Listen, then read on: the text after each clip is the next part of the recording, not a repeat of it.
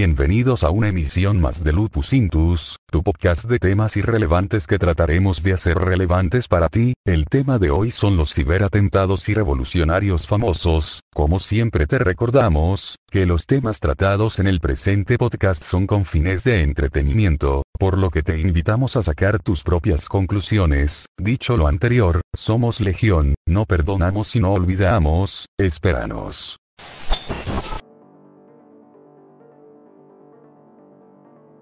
Pues genial la introducción que nos regaló Anonymous. Ahora nada más me queda presentar a los invitados.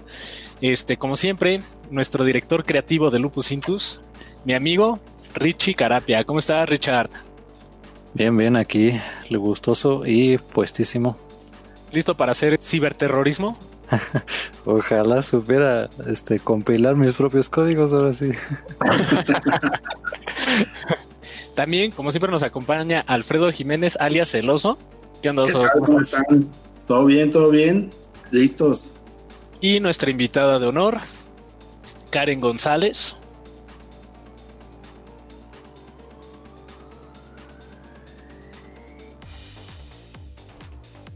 Y Karen se acaba de ir del podcast. Ya, perdóname. Claro, es cierto. Eh, muchísimas gracias por la invitación. Mi nombre es Karen González y pues con toda la actitud para platicar sobre el, el tema del día de hoy en este podcast. ¿Lista para hacer también ciberterrorismo? Por supuesto. Esa es la actitud. Pues bueno, les presento la lista de temas, los cuales son quién fue Gold Fox y por qué es importante para este tema, eh, los tipos de hacker que existen, quiénes son Anonymous y todos los grupos de hackers que conocemos actualmente. Nombres van a figurar nombres como Julian Assange, Edward Snowden y Guccifer 2.0. Y también cuáles han sido los ataques, los ciberatentados más famosos y los ataques DDoS. Aquí una acotación. Las siglas DDoS significan Disturbed Denial of Service o ataques de distribución y denegación de servicio. Ahorita vamos a profundizar en ese tema. Pero bueno, antes de arrancar hay que hacer un poquito de preámbulo. Anonymous realmente son los, nuevos revolucionarios de esta era. Pues yo creo que cualquier cualquier cosa que ya empieza a formar parte de pues de la estructura de un gobierno o así se le puede pegar, ¿no? O sea, si si los gobiernos empiezan a usar eh, ahora sí que economía, política, si tienen canales de televisión, todo eso se puede atacar, ¿no? Entonces ahora ya por las computadoras también. Entonces, sí, aunque, la, aunque lo vemos así como de, no, pues es que una revolución, imaginemos fuego y banderas y, gente así, pero no, también, también la estructura uh, digital es, es este, um, importante. De nuestra nueva vida, ¿no? De la época digital. O sea, va a haber partes buenas, partes malas entonces hay que acostumbrarse a vivir con ellos, es parte de, esta nueva tendencia digital que tenemos. Entonces va a haber este, cosas que vamos a estar a favor o que nos van a llamar más la atención y hay otras que simplemente pues este, van a ser ataques muy, muy dirigidos a ciertas empresas, a ciertas instituciones que van con un fin, ¿no? Y ese fin principalmente pues es a veces este, pues tener una remuneración económica en algunos casos. Eh, de mi percepción o punto de vista, yo creo que mucho va de el por qué o el para qué lo vas a hacer. Porque tanto están los ataques como que completamente destruyen compañías, como están los ataques que lejos de destruirlas fomentan información. Entonces creo que depende de la situación o la circunstancia bajo la cual existe este ciberataque, lo podríamos dirigir. No estoy en contra, no estoy a favor, pero con mente abierta, ¿no? ¿Por qué les pregunto esto? ¿Por qué les pregunto si, si a veces hay que estar en contra o a favor? Porque vamos a entrar en el tema de la historia de Goyle Fox, un, un, hombre que tal vez aquí en México no sea muy conocido, pero que sí tuvo una trascendencia en, en, Inglaterra en los años de 1605.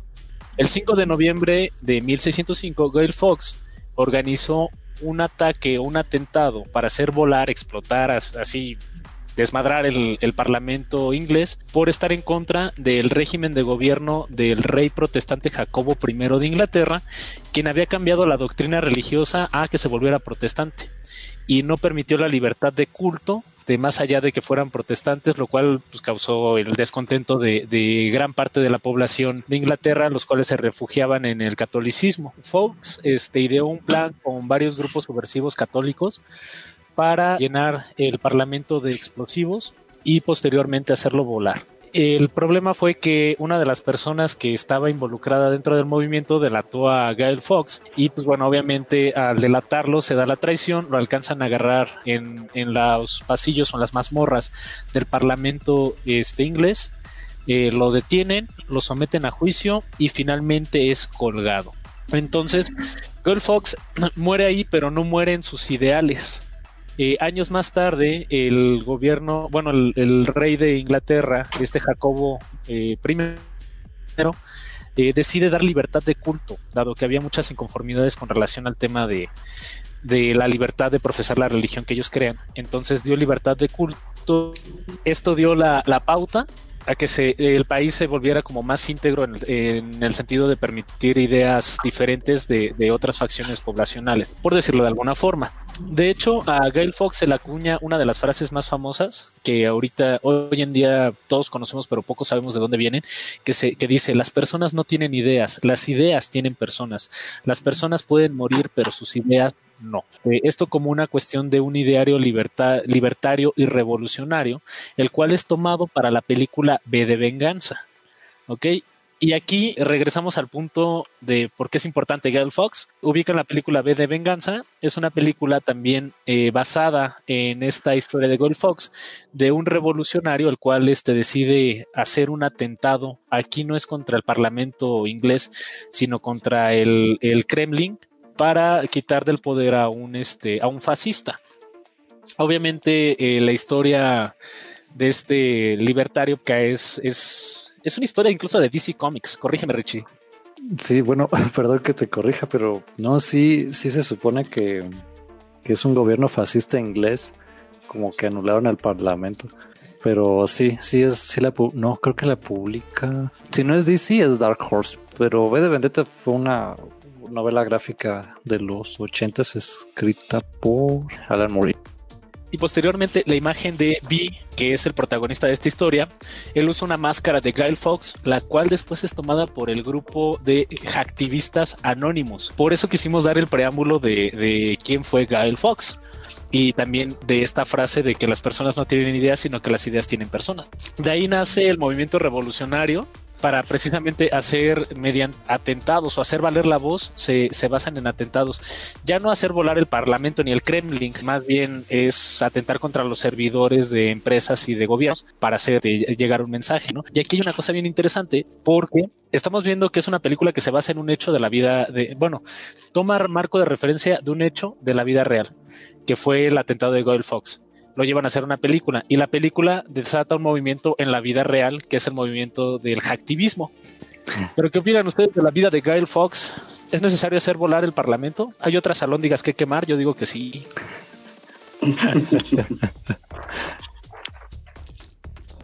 en lo personal se me hace un movimiento muy revelador. De alguna manera de aquí se empiezan a desatar el tema de las revoluciones, el tema de generar propias ideas, propias, una mentalidad un poco más individualista, lejos de estarse basando como en una dictadura, ¿no? Entonces, en lo personal se me hace un, tema muy, fue un personaje muy importante, creo que en, el tema de la historia. Fíjate que, bueno, mi hermano lo, compró el cómic y ya me puse a, verlo y si está... Ah, David Lloyd es el, el artista, perdón, ahora sí que este como buen nerd tengo que decir los datos así bien. si no me siento mal conmigo. Pero se supone que, Inglaterra cayó en una especie como de, de fascismo, ¿no?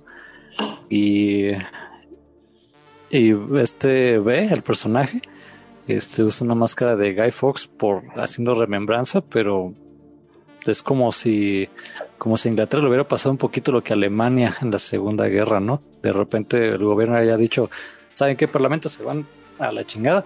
Y este, aquí mando yo. Y el viejito ese que sale en la, bueno, no sé si se ubica en la película, que sale el viejito así en la pantalla. Ese es el, el mero mero. Y este, si Inglaterra tiene algo, es una historia así de protestas políticas bien cabrones. Entonces, pues, y, él tiene como motivos personales, ¿no? Porque lo quemaron o algo así. Tiene Adam Sotler se llama el canciller. Sí, entonces hay ahí como una historia de venganza, pero aunada a que Fíjate, ellos, ellos sentían que, se estaba haciendo fascista su gobierno y nosotros pensamos de Inglaterra. Bienvenido aquí Latinoamérica, amigo. ¿Quieres ver fascismo del bueno? Puro y destilado. ¿Tú qué sabes de fascismo si no conociste a Fidel Castro, güey? No, si no, si no te apellidas Franco, Pinochet, este, Ortega, Díaz, ¿cómo se llama el de Argentina? Bolín Bolobán. ya vimos que, realmente la, eh, la historia de Gail Fox habla de cómo, cómo levantar la voz cuando el gobierno no te escucha. Pero el tema de hoy son ciberatentados, ¿no? Entonces este es nuestro marco de referencia para hablar de Anonymous, básicamente. Sin embargo, Anonymous no son los únicos hackers que, existen. Hay varios tipos de hackers en los cuales nada más vamos a ahondar en cuatro. Y de esos cuatro, primero hay que hacer la especificación. ¿Qué son los hackers? Los hackers son personas que dominan el lenguaje de o que son expertos en el lenguaje de programación e inventan tecnologías para vulnerar, modificar o este, generar fallos dentro de sistemas electrónicos. Operan sistemas demasiado sofisticados o herramientas tecnológicas muy avanzadas para precisamente eh, descifrar estos lenguajes de programación y también se, basan en, en herramientas de ingeniería a la inversa Básicamente, ¿qué es lo que hacen estos hackers? Crear lo que le llaman malwares o eh, softwares maliciosos, los cuales alteran la composición de las redes de, tecnología y posteriormente las pueden vulnerar, acceder y hackear las redes. Pero hay cuatro tipos, como les comentaba. Están los hackers de sombrero negro o ciberdelincuentes. Estos eh, hackers se dedican más que nada a crear estos malwares o sistemas fallidos para robar información, alterar sistemas financieros y beneficiarse de estas pérdidas sacando capital para ellos. Ellos vulneran las redes para que de esta forma ellos se puedan satisfacer, eh, eh, puedan este, acceder a información privilegiada y la venden para fines personales.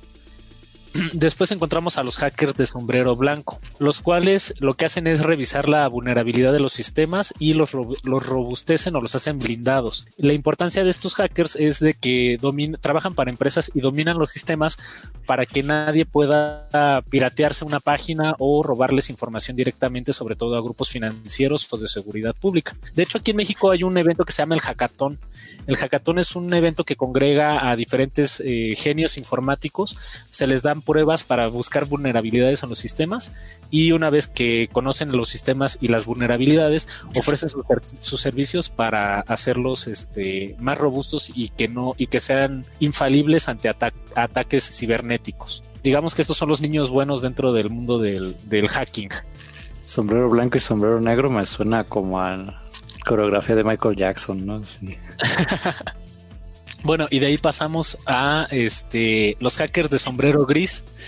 O sea, todo el mundo dice, o es blanco, es negro, no, también aquí hay medias tintas. Y los hackers de sombrero gris son de hackers de intereses particulares que lo que buscan es estudiar las vulnerabilidades de los sistemas, los logran vulnerar y una vez que logran eh, hacer caer un sistema, ofrecen sus servicios para volverse como jefes de informática de una empresa. Vamos a poner el caso, ¿no? De, de Vancomer. Eh, hay una historia que yo creo que raya más como en leyenda urbana, pero cuando yo conocí la historia que estuvo corriendo en internet se me hizo muy interesante. Un chavo de aquí de la Ciudad de México hizo una copia tal cual de la página de Vancomer y este y lo que hizo fue ciclar las transacciones, o sea, el dinero se seguía moviendo, o sea, el dinero cuando llegaba un usuario a depositar se seguía moviendo. Si llegaba un usuario a retirar, el dinero seguía saliendo. Pero lo que hizo este cuate fue retener las transacciones en diferentes servidores y una vez y mantuvo así durante 24 horas, dejando como un apagón de visibilidad de las transacciones que se habían hecho en ese día a Bancomer. Después eh, se presentó con los, con los CEOs de Bancomer para decirles, sabes qué, eh, yo tengo tus, tus movimientos bancarios, todo está bien, tu dinero está a salvo, pero hazme jefe de informática y eh, al final de cuentas lo contrataron, ¿no? Y es un poquito como la historia del hackathon, chavos que se meten a, estudiar la vulnerabilidad de los sistemas para después ofrecer sus servicios y ser, ser contratados por esas empresas grandes para, para ofrecer sus servicios de ciberseguridad. ¿Cuáles son cuando, o sea, este, entran en la red de una empresa, por ejemplo, en nuestra empresa también entraron y, pues básicamente tomaron control de información de nosotros. Entonces ya después hacen llamadas y básicamente lo que quieren es que les pagues para que te liberen esa, esa información. Sí, de hecho los hackers de sombrero gris son como una especie de extorsionadores cibernéticos, pero su finalidad es ser contratados por la empresa. Si estos cuates no piden ser contratados, entonces son hackers de sombrero negro, que sí te están extorsionando al final del día.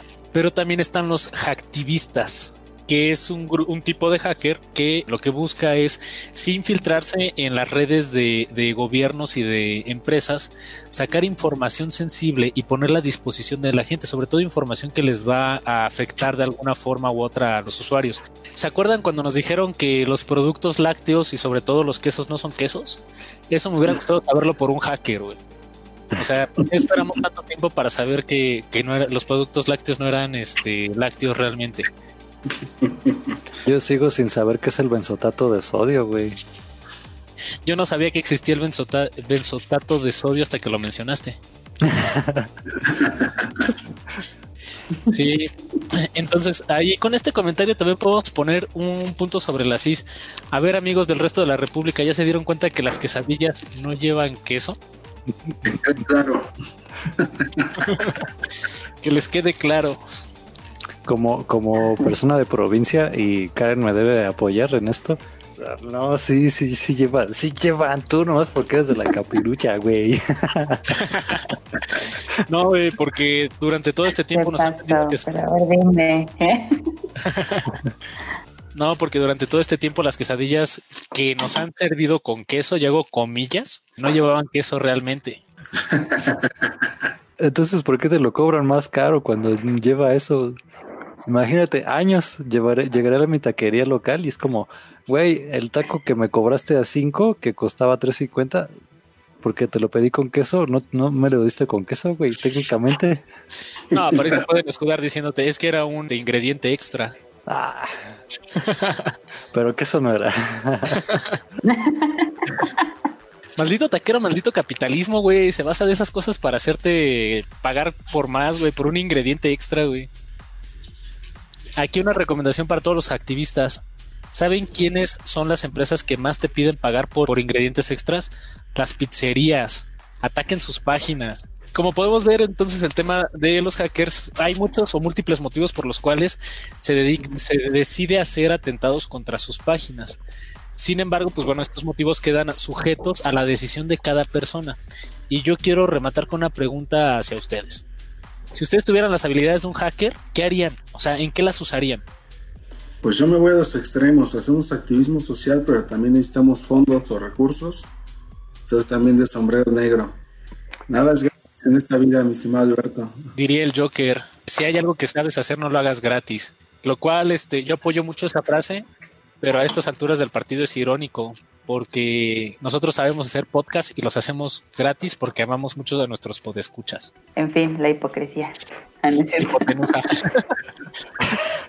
Yo, como voy muy de la mano con el oso.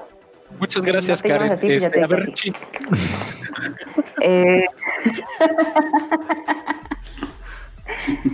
Sí, estoy como de acuerdo de sí hacer movimientos sociales para hacer como meter mucha conciencia en la gente, porque actualmente estamos como pésimos en muchos aspectos de manera social, cultural y demás, pero se requiere de lana. Entonces, pues si podemos aprovechar el talento y trabajarlo doble, pues de una vez ya estamos encaminados, ¿por qué no? Híjole, no sé, bueno, ya estamos aquí, ¿verdad? sí, igual este, pues aplicar la, la Robin Hood, ¿no? Un poquito de aquí, poquito de allá. Pero bueno, no, no voy a mencionar el nombre porque la vamos a recomendar al final. Pero en una serie hay un personaje que se dedica a buscar servidores donde alojaban pornografía infantil y creo que lo extorsiona, algo así. Entonces digo, bueno, combatir ese tipo de, de prácticas, no ser como un ciber Batman. Que de hecho Batman ya es cibernético en algunas versiones, pero bueno, algo así, ¿no? Sin el ejercicio que hay que hacer, ni los putazos. y también hackearía algunos perfiles de ciertas personas que, que, me cortaron después de cuatro años de relación. Sí, no. Aprovechando. Ya que estamos aquí. Richie. Sí, ¿no? ¿Qué? ¿Cuál? No, no, no, no. Los Sí, digo, podría hackear el perfil de Ninel Conde, de, de Verónica Castro o así, pero pues no, no sé su correo, pero sí hackearía el de ciertas personas así para, nada más por maldad. Sí, sí, sí, levanta la mano, ¿quién lo haría? Ustedes pueden escuchar, levanten su mano. Si no hackearían algún perfil ahí de Facebook que Sí, sí lo haríamos, güey. O sea, si ya tienes el conocimiento, un poquito de maldad, este, no mata a nadie, güey. Pero bueno, ya definimos a los grupos, ya definimos a los grupos de hackers. Ahora vamos a definir quiénes son esos hackers, ¿no? Casi todos en nuestra lista son hackers de hacktivismo. Sin embargo, sí hay algunos que caen dentro del sombrero negro. Pero bueno, para abrir nuestra lista, eh, vamos a empezar con Anonymous, que es un grupo de hackers. Aquí no es un solo hacker, son, es una comunidad que lleva más de 15 años operando las sombras, por decirlo de alguna forma. Y bueno, se desconoce el tamaño de la organización porque no saben la cantidad de miembros que están involucrados en, en este grupo de hackers. Su primera aparición fue en el 2003. De, empezaron atacando empresas y al gobierno de diferentes países, sacando información reveladora y sacando este, datos sensibles que deberían ser de conocimiento público. Eh, ahorita más adelante vamos a ahondar con algunos de los ciberatentados de Anonymous, sobre todo los más recientes, pero este sí los vamos a comentar. Después, el siguiente en nuestra lista es Julian Assange. Eh, a algunos les, suena el nombre de Julian Assange. Es un hacker que empezó su carrera a los 16 años de edad, estaba chavillo cuando empezó a, hacer este tipo de, de movimientos de hacking y lo hacía bajo el seudónimo de Medax. Logró infiltrarse a los servidores del Pentágono y de la NASA y en el 2006 creó Wikileaks. Yo creo que no necesitamos presentar Wikileaks dado que ya es una plataforma que todos conocemos, que es una plataforma donde se puede subir información, o bueno, los hackers más prominentes suben información sensible de gobiernos y de empresas de forma totalmente anónima y que al parecer es irrastreable por, por otras organizaciones como podría ser el FBI o la CIA. No han podido bajar la página de Wikileaks o no han, no han encontrado la forma de cómo bajar la página de Wikileaks dado que les constituye un riesgo y pues bueno, o sea, eso habla de la, del nivel de, de conocimiento en habilidades de hackeo y manipulación de redes informáticas que tiene Julian Assange. Eh, actualmente él está prófugo, lo está buscando el gobierno de los Estados Unidos y se teme su extradición para ser juzgado, pero como bien sabemos, el tema de juzgarlo, de juzgar a, alguien eh, de este nivel en Estados Unidos se traduce en, este, en una desaparición. Entonces, por favor, nunca encuentren a Julian Assange. Sigue escondido abajo de tu cama, brother. no siguen la embajada de. No, digas eso, Richie. Casi revelas la, la información de dónde se encuentra Julian. El- ¿Qué el- dice que no está? que vuelva más tarde que salió. El siguiente en nuestra lista también, este no es propiamente un hacker, pero su importancia dentro de nuestra lista es, es fuerte. Es Edward Snowden. Eh, como tal, Edward Snowden trabajaba para la CIA y para la NSA, el National Security Agency, y él se, enca- se encargaba de monitorear la funcionalidad o las redes de, de los servidores dentro de estas agencias. Se dio cuenta que utilizaban los servidores para hacer una red de espionaje civil, no solamente en Estados Unidos, sino también con los, con los de aliados eh, de Estados Unidos, que es Inglaterra, Australia y Canadá. Tras, tras descubrir esta información, decidió ponerla a la luz a través de Wikileaks y actualmente también se encuentra prófugo. Eh, él vivía en, en, en Hawái y dejó toda una vida de comodidades con un sueldo bien pagado por sacar esta información a la luz, eh, lo cual pues es bastante loable y se habla de un tema de hacktivismo porque pues precisamente está poniendo a disposición eh, de la ciudadanía el tema de que estaba siendo espiado por, por organismos este, gubernamentales. Actualmente Snowden se encuentra bajo el, el resguardo o la protección del gobierno ruso, pero también con un paradero desconocido. Hay quienes dicen que está en Hong Kong otros en la embajada este, rusa, pero no, no se asegura a ciencia cierta dónde se encuentra físicamente él. Y los últimos en nuestra lista son los hackers de sombrero negro, básicamente, que son, se llaman Gucifer 2.0. que es la segunda red de hackers más grande en nuestra lista. Es como un anti-anonymous, digámoslo así, pero también tienen como algunas cuestiones interesantes de hacktivismo, ya que ellos sacaron a la luz el tema de una red de, bueno, filtraron información sensible y confidencial del gobierno del Partido Demócrata del gobierno de Estados Unidos, sobre todo en el tiempo de este Obama. Se cree que tienen nexos con el gobierno ruso, pero realmente sus actividades de, de hackeo van más enfocadas no tanto al tema de hacer hacktivismo, sino más bien para fines particulares. Oye, pues les, les volvió a suceder como lo que hizo Nixon, ¿no? De, ya ves, el, el, Watergate fue que se metieron a las instalaciones físicamente del Partido Demócrata en los 70 y les y los relacionaron con Nixon y por eso se le hicieron de pedo a Nixon. ¿Pero por qué Nixon, güey? Si es una pomada para las hemorroides, güey. No entiendo. Ah, sigue, sigue.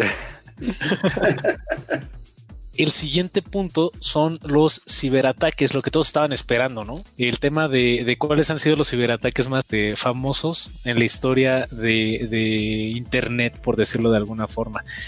El primero con el que vamos a abrir es un ataque de 1988 para nuestros queridos podescuchas si creen que el Internet se inventó en el año 2000. No, no es cierto. Ya en el 88 ya tenían infraestructura de red y se conoció como el gusano Morris. Eh, ¿De dónde viene el nombre del gusano Morris? Pues de un joven estudiante del MIT en Massachusetts de nombre Robert Tappa Morris, que él buscaba medir la extensión de Internet en el 88 hay que recordar, había como unos 60 mil nodos conectados o servidores conectados. Ahorita ya es una infraestructura muchísimo más grande cuanto a cuestión de servidores, pero en ese tiempo para él la duda era saber cuántos servidores estaban conectados y creó un gusano, el cual lo liberó en Internet.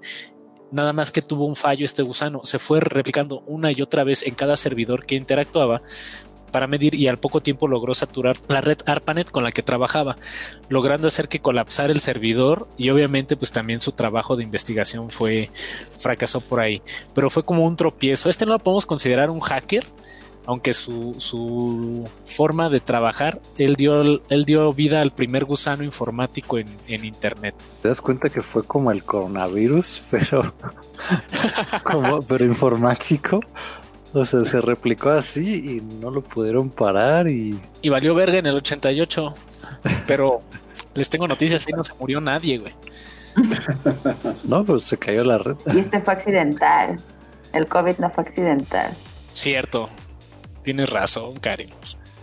Ahorita vamos a ahondar en eso.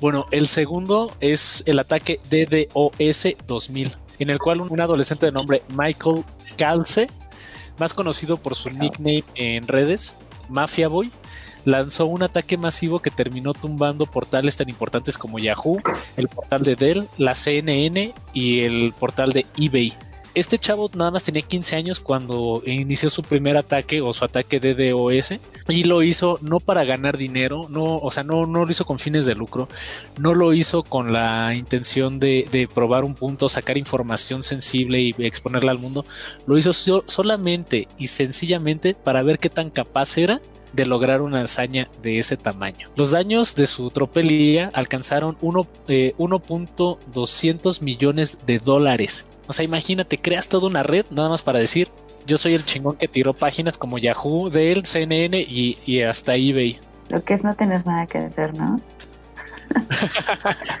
Deja tiro estas páginas, no han de servir para nada. ¿Quién se mete a Yahoo en el, en el 2000? ¿Quién es a eBay? Oye, en el 2000 todos checamos Yahoo, ¿no te acuerdas?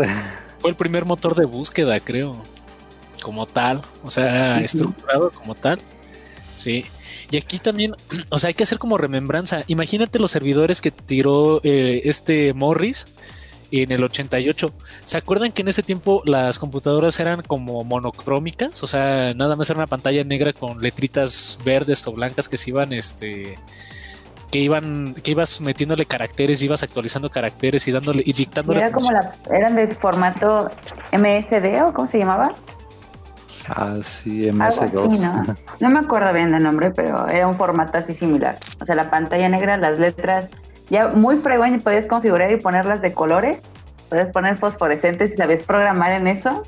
Podías hacer una tortuguita, la programabas y avanzaba en la, en la pantalla, era una jalada. Lo llegué a usar, lo llegué a usar. Y, y, en ese tiempo ya teníamos internet. Creo que eso de convertir las computadoras en zombies, digo, ya para el 2000, pues ya había Windows 2000, ¿no? Y sí, ya para, para ese tiempo, nuestras compus así ya con interfaz gráfica estaban, siempre corren procesos, las compus siempre corren procesos, pero aquí lo, lo interesante de él es, fue que programó un, es un programa que la compu parece que no está haciendo nada, pero está mandando peticiones y, y, fue lo suficientemente propagado para que pudieran hacerle el teatrito a, a, todas estas páginas.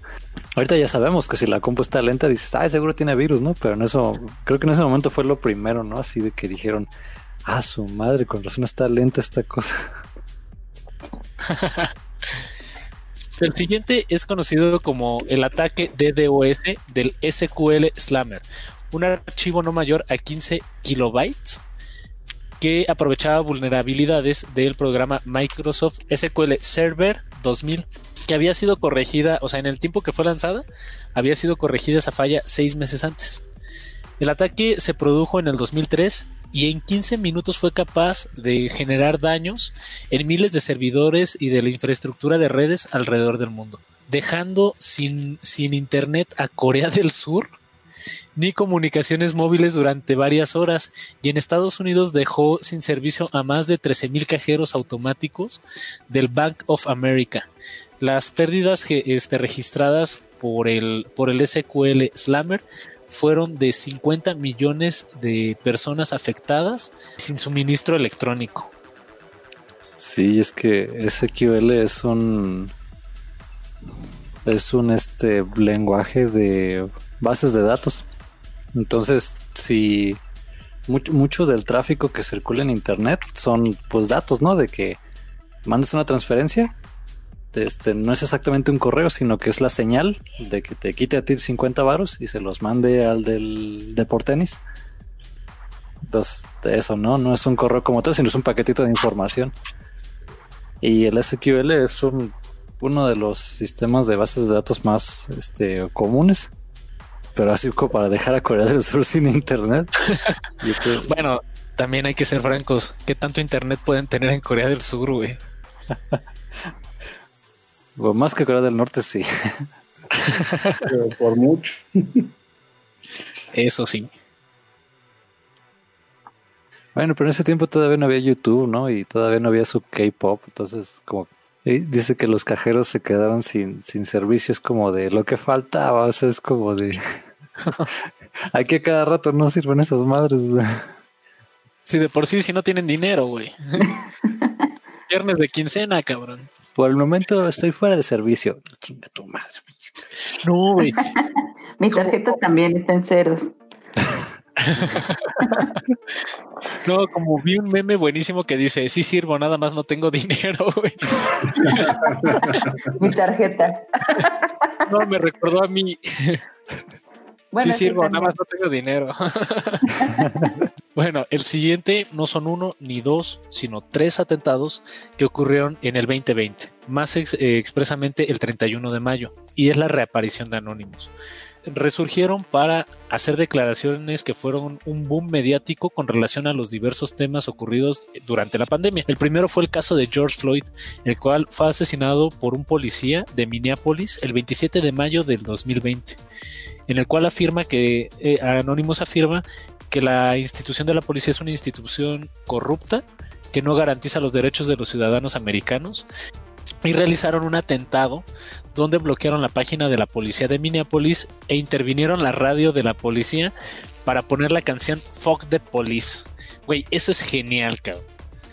O sea, la forma en la que protestaron, imagínate, de un momento a otro, los policías no pueden escuchar su radio y lo único que escuchan es la canción de Fuck the Police, güey.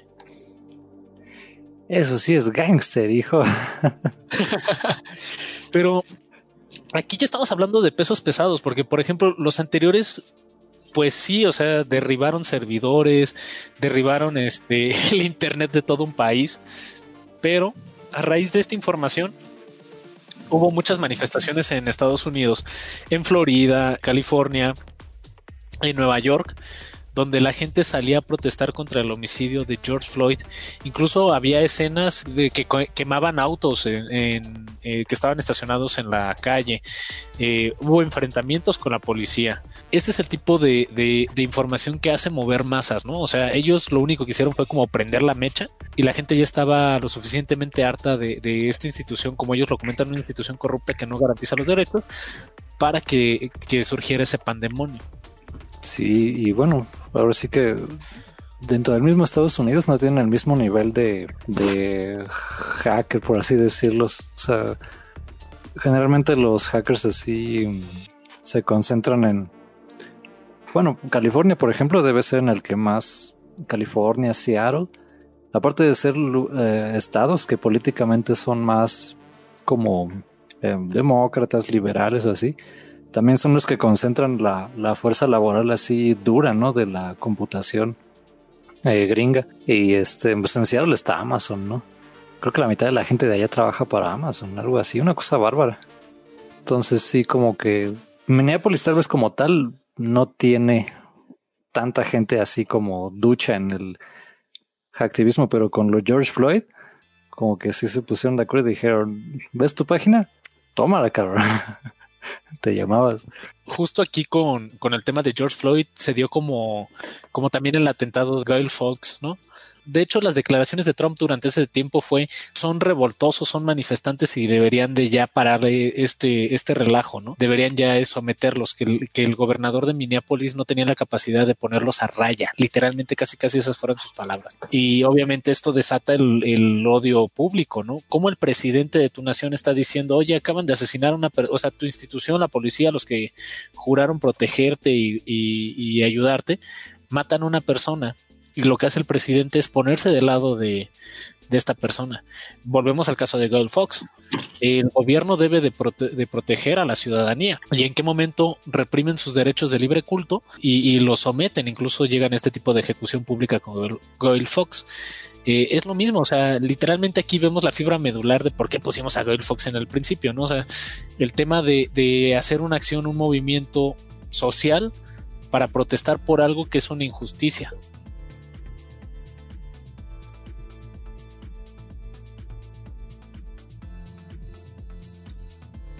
¿Quieren ver mis tenis? Mucho de, la crisis que se manifestó a raíz de, la muerte de esta persona, uno, pues fue como tema de racismo, eh, fue un...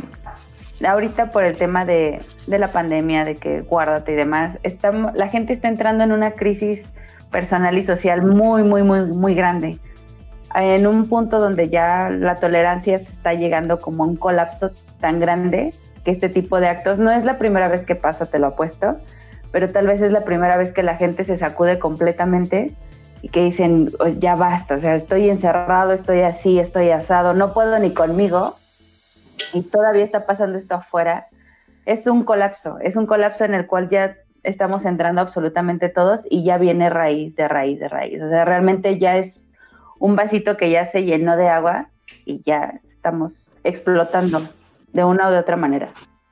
Lo impresionante es la, el poder que pueden tener esos hackers, o sea, de, poder manipular X o Y, o sea, además de que pueden llegar y, y, obtener información de tu servidor. El tema de lo que comentabas, ¿no? Precisamente de que puedan intervenir la radio de la policía y pues mandar mensajes ahí que resulta hasta cómico, digamos, para nosotros pero es increíble, digamos, el alcance que pueden tener estos, estos amigos, ¿no? Yo creo que nunca fue antes más acertado precisamente el movimiento. Aquí sí yo me pronuncio totalmente a favor de, del manejo de Anonymous. Bueno, Anonymous siempre se han manejado como en esa línea, aunque también al ser un, un organismo descentralizado han cometido grandes cagadas, hay que decirlo como tal. Pero aquí uno de los aciertos más grandes es que la sociedad eh, estaba, como bien lo dice Karen, en un punto álgido y bastaba este evento para que detonara esta, este movimiento social. Y yo creo que, como bien lo dicen, ¿no? O sea, no es una cuestión de que haya pasado una vez, han sido varias veces el tema del racismo, el tema de la brutalidad policial, el tema de incluso ahorita el, el discurso que trae mucho Trump, ¿no? Make America Great Again, que es un discurso separacionista al final del día. Y ellos tuvieron como la mentalidad de encontrar esa fibra sensible y volver a unir o hermanar al pueblo americano por un propósito en común que es no nos vamos a dejar en este sentido de, que las instituciones nos pisoten, que es lo que veo muy, muy loable. Y tal vez me meten en un tema político aquí en México, pero sí lo quiero abordar. Aquí en México, eh, ¿por qué no funciona ese tipo de activismo aquí en México? Porque en México ya estamos divididos de entrada. Eh, vemos muchas manifestaciones, vemos, vemos muchos grupos que marchan a favor o en contra de ideologías políticas, pero nadie, se, nadie marcha por una idea de, construcción de nación, sino por intereses particulares. Algo en lo que nos gana Estados Unidos es que tienen intereses comunes, ¿no? Y es el, el, el hacer el pueblo americano un pueblo fuerte, sólido, ser la mejor nación del mundo. Aquí en México entramos en un tema de no, solamente los míos son los que van a crecer. Y este, los míos, los que están este, agremiados a mi partido, y, los que estén este, a favor de mis ideas son los que van a crecer. Entonces, por eso no creo que un tema de activismo aquí en México pueda funcionar porque vamos a congregar una masa muy pequeña de gente. Y esa masa pequeña al poco tiempo va a haber incluso, se va a empezar a fragmentar y va a terminar perdiendo, virtuando el ideal principal que es, oigan, vamos a hacer una, un movimiento de construcción de nación. Pero quizás también es porque hay menos, eh, o sea, hay, menos recursos, o sea, menos medios, digamos, de parte de la población para que se dedique a, a, precisamente estos chavitos que tienen el conocimiento y tienen las herramientas, a estar explorando y empezar con este tipo de actividad, ¿no? Pues aquí en México, pues lamentablemente no tenemos eh, el nivel tecnológico y de servicios, digamos, que, que tiene Estados Unidos o alguna nación europea. Precisamente. Digo, no creo que en países como, digamos, latinoamericanos haya tantos casos. Sí los va a haber, pero no va a haber tantos casos como los países desarrollados. Pues es que esto nos lleva a dos puntos, ¿no? Uno es la, educación y el otro es... Sí, propiamente la tecnología, la educación y la tecnología, como bien lo dijiste. Tecnología, vamos a ser francos, no están empleando, para un tema de organización social no requerimos hackear nada, requerimos una idea preconstruida de todos como sociedad y cuáles son los medios que necesitamos para organizarnos. Pues ya los tenemos, ¿no? Tenemos diferentes redes sociales, tenemos diferentes eh, foros, tenemos diferentes este, medios para comunicarnos e informarnos. Lo que nos falta es la educación para hacer una construcción de país, para, para operar como bajo las normas de la cívica o de la civilitud que nos constituyen como nación. O sea, ya dejemos de lado el discurso político, ¿no? De que es que si ellos son azules y estos son morenos y esos de allá son rojos o estos de acá son verdes, creo que como nación no tenemos puesto en la mira qué es lo que queremos como pueblo, o sea, aquí en México, no, no estoy hablando de Latinoamérica completa, nada más aquí en México, eh, hacia dónde va el país y, fue una visión que se perdió, yo lo veo como una visión perdida eh, en los últimos este, 50 años aproximadamente. Sí, pero también digamos el tema que, por ejemplo, si tú tuvieras herramientas en México para eh, tener información privilegiada, por ejemplo, del gobierno, de los movimientos que hacen, etc., sería mucho más fácil que empezaras un, ¿cómo se puede decir? Eh, un movimiento. Una idea que, que ahorita me surgió también es que sí, o sea, Anonymous, por ejemplo, al igual que, bueno, ahora sí que perdón por el comentario, pero por ejemplo, los grupos, bueno, ciertos grupos así, este, mm, feministas o de campesinos o de diferentes índolas, ¿no? Eh, tienen su causa. O a lo mejor Anonymous tiene cierto poder de, de coacción, ¿no? Técnica o social, como tú quieras. Pero sí hace falta esa, esa proposición, ¿no? De bueno, ok, ya hackeaste la página del gobierno, ya les pusiste ahí un, un Cristo bailando, ¿no? Como en Los Simpson y este, ¿ahora qué? O sea, ya hiciste tu punto, ¿no? Pero sí falta como que Anonymous es un perro de ataque. Y este, entre más tecnificado esté el país, como dicen, pues más le pueden mover en cierta forma, pero pues aquí en México ni es tanta la infraestructura, ni checamos las páginas web de nuestro del gobierno y aunque las lograran tirar, al final del día. Sí, no, hace falta una proposición de, bueno, o sea, ¿qué propones, güey? Si es a un nivel de propuesta, yo creo que la propuesta está ahí, nada más la cosa es que la ciudadanía no está informada como para, para conocer, o, más bien no está informada como para, para tomar una acción. Eh, ¿A qué voy con esto? Cuando les comento el tema de proyecto de nación, es de que ellos sí buscan como salvaguardar las garantías mínimas o indispensables de su ciudadanía para que tengan educación, seguridad, eh, salud y demás. Eh, aquí en México tenemos un gobierno que cuando entra uno, o sea, cuando entra, por ejemplo, el color que quieras, ¿no? Vamos a decir, entran los, los azules, destruyen todo lo que hizo el gobierno anterior y empiezan a crear ellos su, norma política. Y cuando ese gobierno pierde fuerza o pierde credibilidad, entran ahora los morenos, ¿no? Y destruyen todo lo que hicieron los azules y empiezan ellos a construir. Y después salen los, los morenos del poder. Entonces entran los rojos y los rojos destruyen todo lo que hicieron los anteriores y empiezan a, crear una nueva política. No tenemos una secuencia de, de hacia dónde va el rumbo de la nación. Entonces, nosotros como ciudadanos sí debemos exigirle a, los partidos, güey, ya se había construido esto y esto estaba chido, o sea, eh, en sistema de educación esto ya estaba bien, en sistema de salud esto ya estaba bien, esto ya no lo muevas, pero como nos movemos por intereses más particulares, nos parece a veces correcto que se destruya lo anterior para volver a construir algo nuevo. Los americanos no, los americanos dicen no, o sea, esto ya estaba funcional, sí tienen mayor movimiento político. Y yo sí lo veo como una cuestión de educación, porque a nivel de, este, de educación... Sí, a nivel de educación este, primaria, si quieren, se, se, se rompió también el tema de, de, darles clases de cívica y ética a los niños. Se quitó del, de la SEP. Creo que apenas hace poco la volvieron a, incluir en los libros de texto, pero se perdió la clase de cívica y ética. ¿Y eso qué quiere decir? Que era la cívica y que era la ética. Aprender a, este, a, ser eh, ciudadanos en pro de una nación, a construir una nación. Bueno, el siguiente, ya, que cerramos con nuestro discurso político, que por cierto, Lupus Sintus, le vamos a entrar a la política, señores. Lupus Sintus va a crear el Partido Demócrata de Lupus Sintus. Entonces, así como lo estamos exponiendo ahorita en el podcast, esos van a ser nuestros ideales de construir una nación. Ayúdenos a llegar a la presidencia, ayúdenos. bueno, el siguiente punto es, es con relación a un tema súper sensible, pero es también muy interesante. Es el libro negro de Jeffrey Epstein. Es un libro de una red de trata de menores, de pedofilia. Jeffrey Epstein, déjenme darles un poquito de contexto, era un, era un billonario, digo era porque falleció en circunstancias misteriosas, pero este hombre de lo que se encargaba de, de tener fiestas u orgías en las que había menores de edad.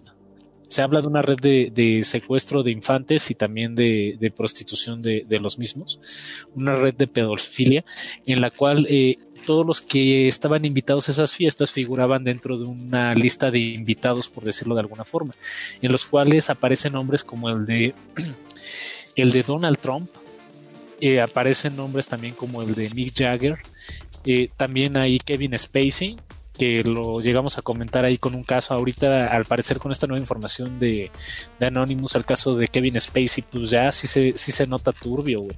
Entre otras eh, celebridades, incluso se hablaba de que Michael Jackson tenía conocimiento de esto y que trató de revelarlo en algún momento. Hay teorías, vamos a, vamos a dejar de, ser este, de hacer especulaciones o de ser especuleros, pero se hablaba que también él tenía ese conocimiento, ¿no? Y Anonymous decide sacar a la luz el libro negro de Jeffrey Epstein. Obviamente, ¿y por qué, por qué digo que este cuate muere en circunstancias extrañas? Porque estaba en una cárcel de máxima seguridad y en esta cárcel era una cárcel diseñada para que no te pudieras suicidar. En el momento en el que él muere, muere colgado en su cuarto con una con su cobija. Los guardias que lo estaban vigilando porque tenía cámaras de seguridad que vigilaban sus movimientos las 24 horas. En ese momento los dos guardias deciden echarse una pestañita, ¿no? Nadie vio nada. Y, las cámaras del cuarto de Jeffrey Epstein se apagan misteriosamente, eh, lo cual pues es muy extraño.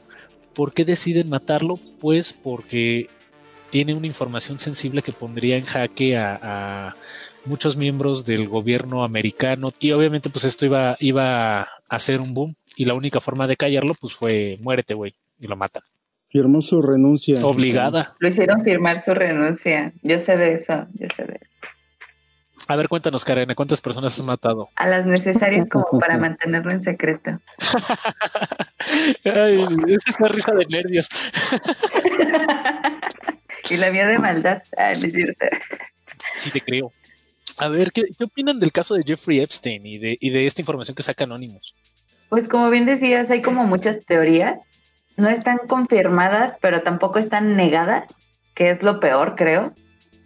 Porque sí, hay, no sé si llegaron por ahí a, a, ver o escuchar algunos audios donde Michael Jackson estaba hablando precisamente con su, no recuerdo si era con su médico o con su abogado, sobre el tema de que él tenía información y que tenía que revelarla, pero era una información así fatal y que en el momento que él revelara esta información se iba a, desatar una revolución completamente y se para la grabación porque es así de, ¿sabes qué? Acaban de llegar, están entrando, ya vienen por mí y ya, ya no la voy a contar.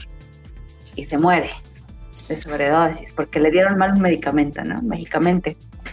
Entonces, ya cuando empiezas a armar el rompecabezas, van saliendo como que las piezas de poco en poco, va teniendo como mucho sentido todo lo que ha estado pasando eh, a raíz de que Anonymous empieza a sacar ciertos puntos o ciertos temas, ¿no? No sé si son temas como muy impactantes, muy de controversia y las teorías están al boom.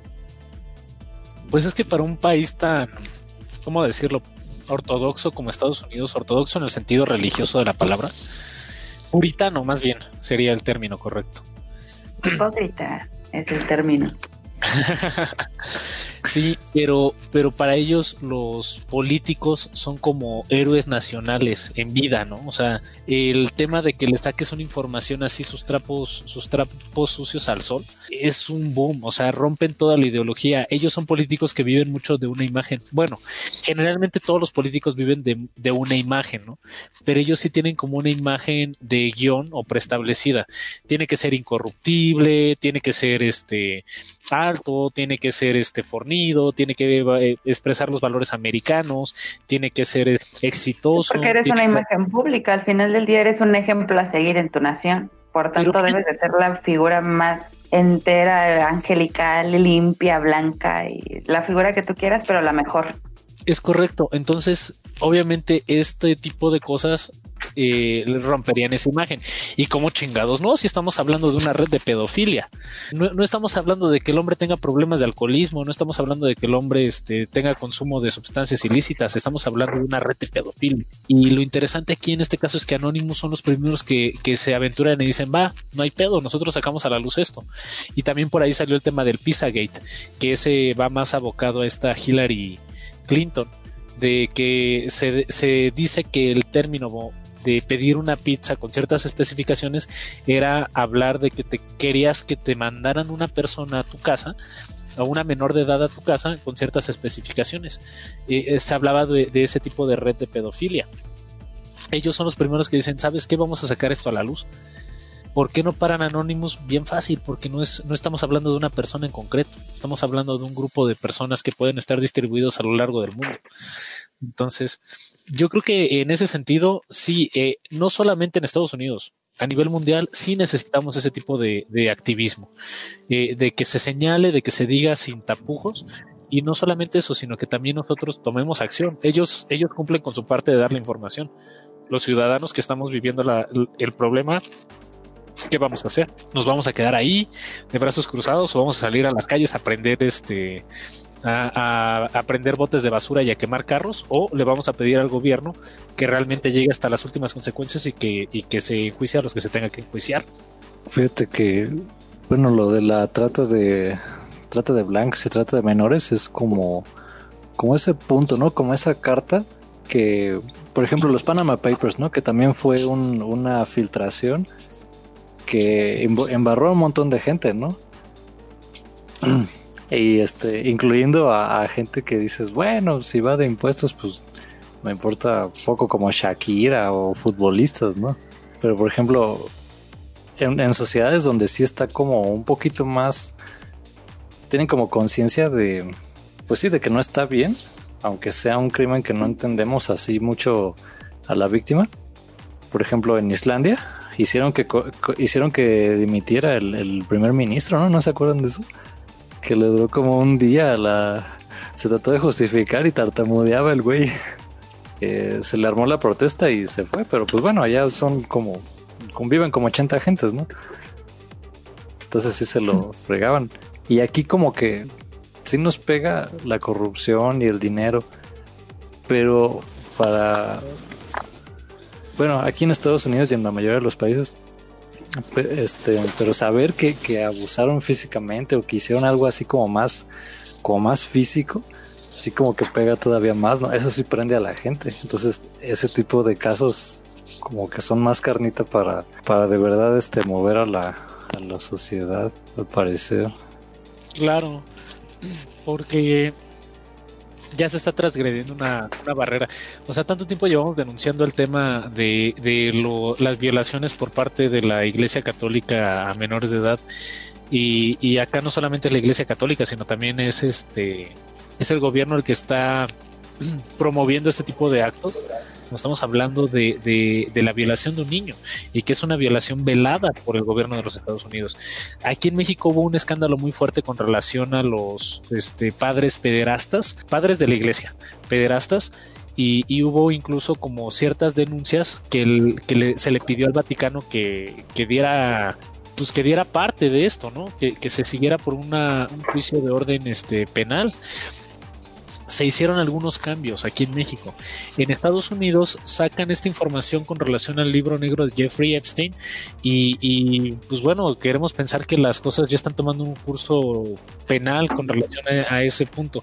Pero si los que están llevando el curso penal están en las altas esferas políticas, ¿cuál va a ser el resultado de ello? ¿Cuál va a ser la, finalidad o, en qué va a en qué va a terminar este, este movimiento social? Eh, es complicado, ¿no? Porque son los que están en las esferas más altas. Y aparte tienen el poder de, quitarles presupuesto y cosas así, ¿no?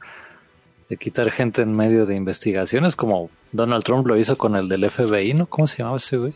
¿Acaso fue este Andrew G. McCabe? Creo que sí. Sí, no digo, para fines prácticos, el primer ejemplo de defensa es pues, lo despides. Sí, es lamentable, ¿no? Porque se busca justicia y no se llega a nada en ese sentido. Ahí sí, este, yo creo que la labor que hace Anonymous al denunciarlo pues es muy buena. El problema es que no hay seguimiento con relación a ese, punto. Sigue siendo una justicia como muy de que, lo juzgue el pueblo, ¿no? O sea, que se entere y ya que, tenga, que suceda lo que tenga que suceder y está bien y mal hasta cierto punto, ¿no? Porque ¿dónde queda la institucionalidad del asunto? Pero es que por más que se enoje la gente, a veces sí está bien protestar, ¿no? Pero, bueno, o sí está bien protestar, vamos. Pero, este, idealmente debería resolverse en la corte, ¿no? O sea, primero. Pero tenemos que, no, Anónimos lo que hace es que lo denuncia para que, pues, prenda a la gente y la gente sea la que empiece con estos movimientos y, y pues bueno, a veces se pueden salir de control. Ese es lo único malo con la protesta que yo veo. No, pues básicamente el tema es lo que decíamos, ¿no? O sea, bueno, pues hay mucha gente importante involucrada y que obviamente pues tiene otro tipo de intereses. Digo, así como comentan, pues ya el tema de que Anónimos denuncie o que saque datos este, relevantes es, es parte de su chamba, ¿no? Bueno, de lo que ellos están haciendo. Digo, pero pues ahí va a quedar básicamente como para la discusión pública y listo, ¿no?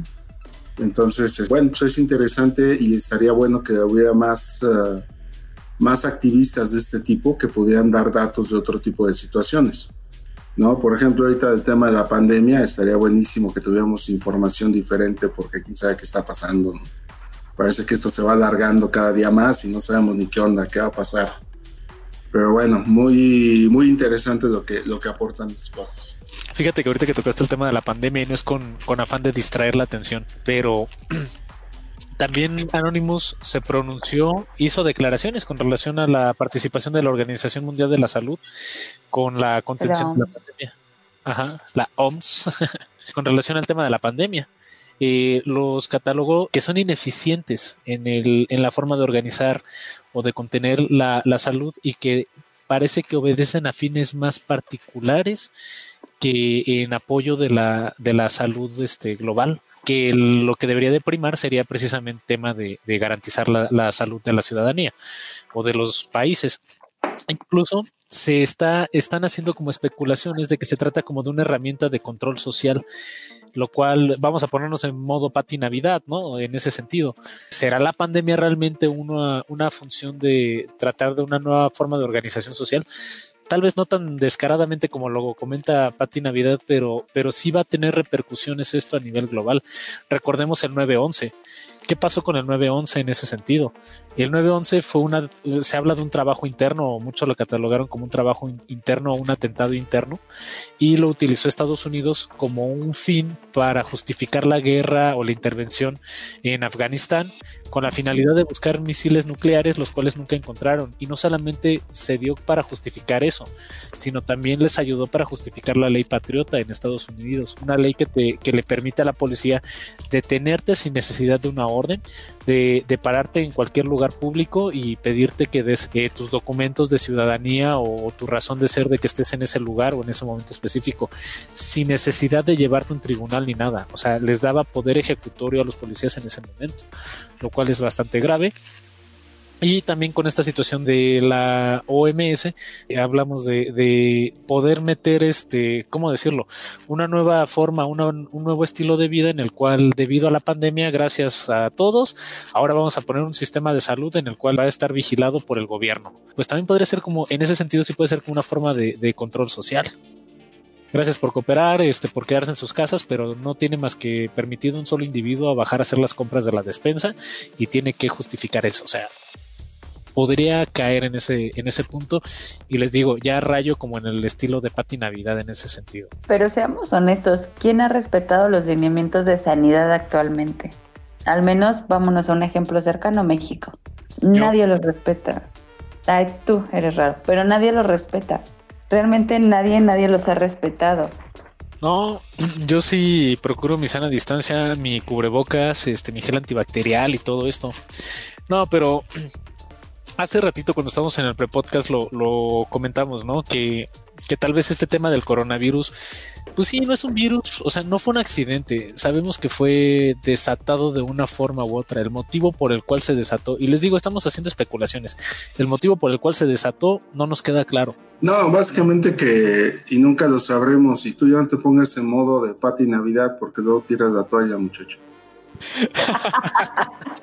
Se cae el jabón. es cierto. Fíjate que, bueno, conectando, juro, juro que tengo una casa que no vivo así en, en, un remolque, pero si el COVID fue diseñado, que es una posibilidad, y con el fin específico así de, atacar gente con uh, propensa ¿no? a respiratorio y todo esto, Ah, por ejemplo, China, ya ves que fue famoso su política de, de no más de un niño durante muchos años. Estaba viendo un video de un que, según esto, esa política para como que estabilizar la población, debieron dejarla hace unos años. Hace más años, vamos, ahorita ya no está vigente, pero debieron dejarla. Entonces ahorita su, su curva de, edad está como, como que está, está gruesa como de, de, la parte de los viejos. Y este, tienen un problema porque están teniendo mucha gente adulta y como en muchos países, ¿no? Europa, no se diga. tienen mucha gente vieja que está reclamando derechos como pensiones, atención médica, todo esto. Y mm, se les, se les fue de las manos. Se dice que como que no no llegaron a, reponerla al mismo tiempo que la, que la envejecieron. Entonces el COVID como que vino ahí a, aliviar un poco todo esto de las, de las pensiones y ciertas cosas, ¿no? Aparte de fenómenos como que ya la gente no se quiere casar y bla, bla, bla. Pero si este, si fue diseñado con ese fin, es como de su mecha. Es que. estoy, estoy en modo Pati Navidad también. Fíjate que, que sí podríamos especular y nuevamente especulación el tema de que es una situación de reducción poblacional, sobre todo a la gente mayor y a los, a los eh, que tienen enfermedad, enfermedades pulmonares.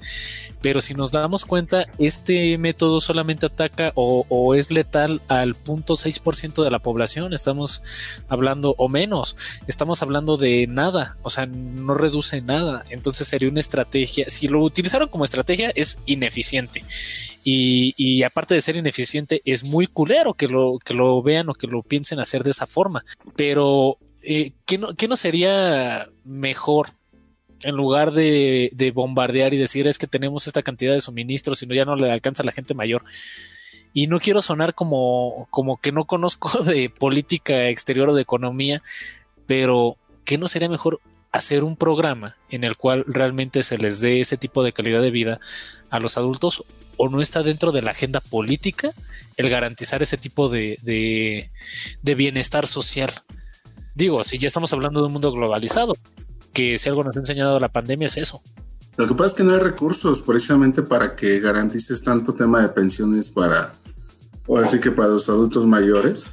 O sea, se, se, ve precisamente por lo que dice Richie del tema de que ahora el grueso de la población es, es gente grande, digamos de la tercera edad, entonces, eh, pues ya la, población productiva se reduce y, estas personas que precisamente están produciendo, pues lo que generan no es suficiente para tener pensiones para todos.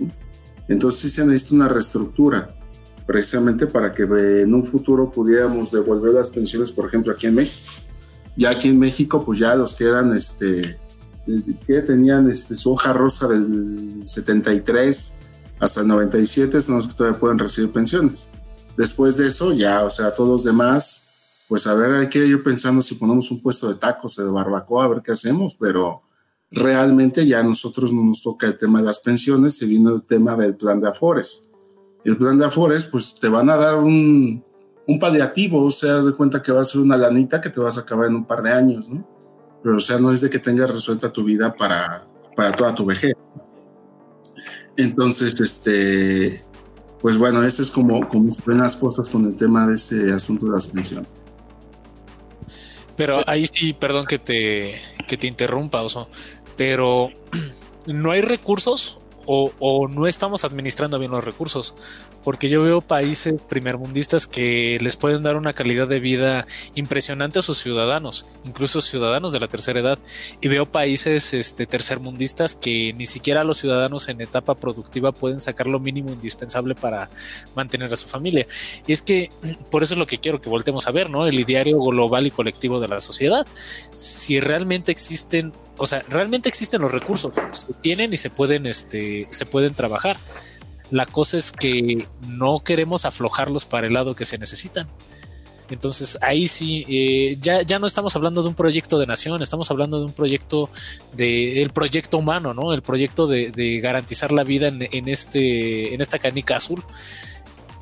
Que podemos o no colaborar con los que están en, en, otros países o que los de otros países colaboren con nosotros para alcanzar un mejor estatus de vida o pues nos agarramos del chongo, güey, aventamos un virus letal o ya de, de perdida una bomba atómica y que se chingue quien se tenga que chingar. O sea, yo, creo que esas serían como las dos mentalidades, colaborar o, pelear. No, pues, lo, que te había comentado la vez pasado, si por ejemplo una nación como la nuestra, o sea que es este uno de no sé cuántos países que existen en el mundo, no se puede, no sale adelante, no se puede poner de acuerdo con el tipo de gobierno imagínate este, presidente poner de acuerdo a todo el mundo. Eso es una utopía, es imposible. Entonces yo por ahí no, no le veo este, una forma más que precisamente que, que esto se meta ahora sí que eh, a fuerza, ¿no? O sea, alguna forma en la que podamos mejorar, pero es lo que te digo, o sea, hay muchos intereses, o sea, el tema aquí lo que se maneja son negocios, son ganancias. O sea, lo que menos importa es el tema de la población hace rato que hablaban también del tema de la policía. Pues la policía, entre comillas, está para proteger, digamos, a la ciudadanía. Pero en el momento que tenga que haya un tipo de interés, pues van a, van a defender a, los que le pagan. En este caso el gobierno y van a hacer lo que ellos les digan. ¿Y cuántas veces no se ha visto eso? Que en el momento que viene una situación crítica, donde precisamente ya se vuelve un, un tema complicado de la población contra lo que es el gobierno, pues la policía lo que va a hacer es un medio de control, es un medio de control hacia la población. Ajá, no es el tema de que los estén protegiendo, sino que es un instrumento del gobierno para precisamente controlar una población. Eso, pues así, así funciona lamentablemente. O sea, todo el mundo trabaja para el que le pagan.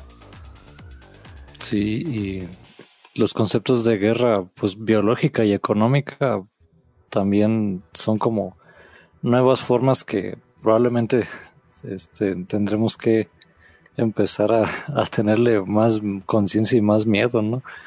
Pues ve a Cuba, ¿no? Como desde los 60 la tienen aislada de que nadie le puede comprar y viven bien culeros los pobres. Sí, totalmente lo que comentas. O sea, ya eh, platicábamos Alberto y yo precisamente de que ahora las guerras pues son diferentes. Quizás esto sea el preámbulo de una guerra. Esperemos que ya se quede aquí y ya le paren, pero, o sea, pues ahora ya puedes hacer ataques de otro tipo, un ataque biológico, un ataque económico, ¿no? Precisamente un bloqueo, como tú estás comentando, ¿no? Entonces, hay otra forma que de cómo se llama, de atacar a otros países, ¿no? A otras naciones por intereses. Entonces ya como que la forma en la que nosotros veíamos el tema de la guerra, que antes iban con sus fusiles y todo el tema, así que 100 contra 100, ¿no? Este, pues eso ya, ya, no, ya no va a existir, al parecer. Eh, creo que va mucho sobre el tema de que sobreviva el más fuerte. Al final del día lo que se arrojó sí es por tema de, cierto control social, sí es por tema de que sobreviva el, más fuerte, tanto de manera fisiológica o física, como económica también. Porque como bien están diciendo, se está haciendo un bloqueo no solamente eh, de manera social, sino también económico.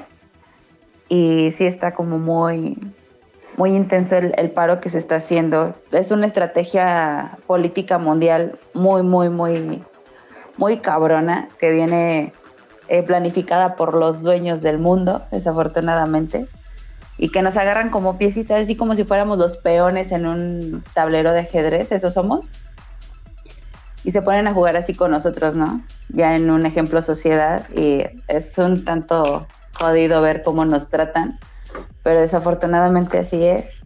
Tienen el poder de alguna manera porque tienen el dinero, tienen ese poder político también, y desafortunadamente toca que jueguen un poco con nosotros y de esta manera como unando un poquito el tema de, de anónimos, pues lo que está haciendo es gente despierten, o sea, nos están controlando, nos están manipulando, están haciendo todo esto por debajo del agua. Ahí está, ¿no? ¿Qué van a hacer? Lo que hacen ellos, lejos de denunciar, es como abrirnos los, los ojos de alguna manera de, está pasando todo esto, adicional a esto que ya están viviendo, ¿qué van a hacer? Estados Unidos ya dijo, oye, ya, me harté de que me anden matando a los negros, me los estén maltratando, de que haya discriminación, de que eh, tengamos como que tanto racismo, tanto clasismo, ya párale, ¿no? Y de alguna manera es el país que más se manifiesta porque es el país que tiene más educación, tiene un poco más de tecnología, tiene más apertura, tiene más voz y se atreven a hacerlo aparte, ¿no? Cosa que muchos otros países no nos atrevemos, no queremos, no nos interesa, simplemente nos, nos da miedo. Sí, y es ahí donde yo veo importante, como bien lo comentas, la participación de Anonymous en sacar a la luz este tipo de información. Y sin, sin desvirtuar, o sea, el tema de que saquen, o sea, de que se queden meramente en un activismo en redes, eh, más bien es como un alzar la voz, ¿no? O sea, como bien lo dices, sociedad, sociedad esto está pasando. De hecho, me gusta mucho cómo abren sus mensajes los de Anónimos. Dicen saludos ciudadanos del mundo. O sea, no se están refiriendo a una persona en particular, se están, se están refiriendo a una sociedad y, empiezan su discurso y empiezan a, decir qué es lo que está ocurriendo realmente en, los países, en sus comunidades, en su, este, a nivel global, eh, en todas las esferas eh, sociales que ellos conocen y dominan. Entonces sí, tal vez estamos pecando un poquito como de Pati Navidad, pero también hay que darle el, punto, el poner los puntos sobre la CIS, como quien dice. Y, el poner los puntos sobre la CIS es, la información ahí está. ¿Ustedes creen que, y, y, sí, me voy a poner en plan conspiranoico, ¿ustedes creen que el coronavirus realmente es una cuestión, un accidente? Ups, se nos salió un virus de laboratorio, qué pena. No, eso lo vimos en las películas de zombies, güey, y, y aún así la trama es jodida acá no fue un accidente, o sea, yo sí siento que fue algo orquestado. Eh, y, también se vieron los gobiernos del mundo muy negligentes al permitir el paso del virus. Pero aquí donde sí yo pondría, y no solamente me refiero a Anonymous, sino también cualquier otra persona que tuviera un foco de, atención o de que supiera de dónde viene la información, que, nos dijera, o sea, realmente el virus se creó en Wuhan por esto, o sea, ya sin, sin meterle matices, este, de, es que vi una página que se llama ovnis.org, no, no, no, o sea, información seria. Sí, este, que, te diga, sabes que yo tuve el conocimiento de que empezó en Wuhan porque se dio esta situación, o fue un ataque, o si realmente estamos enfrentando una guerra bacteriológica moderna, y ni modo, nos, nos jodimos o nos jodieron, pero a qué precio, ¿no? Y aún así saber a qué precio, qué vamos a hacer nosotros, cómo nos vamos a organizar ya dejémonos de, discursos separacionistas, creo. Por eso vas a ser presidente de nuestro partido, güey. ya lo saben, vamos a entrarle a la política. Lupus Intus, Partido Demócrata de Lupus Intus. bueno, con el, con el afán, eh, con el afán de seguir con la escaleta y ahorita vamos a seguir rondando en estos temas. Eh, les quiero presentar el ranking mundial de los ataques del DDoS a nivel mundial y, cifras, las cifras que más pudimos recopilar fueron del 2016 y sí hay unas del 2019, pero déjenles les detallo. En Estados Unidos, en el 2016, fueron el país más atacado este, cibernéticamente con un promedio del 24% de ataques a sus redes, tanto gobierno como empresas. En Reino Unido figuró el 9.7, que es un mar de diferencia y después en Alemania el 2.7%, o sea, mínimo. Y esos son los que encabezan el ranking. Después, Aquí en México en el 2019 se atacaron plataformas como la de Pemex, la Conducef, el Banco de México y en el, en el, 8 de julio del 2020 se atacó eh, o se trató de atacar este, los servidores del SAT, siendo México el segundo país con, que recibe más ciberataques justo abajo de Brasil.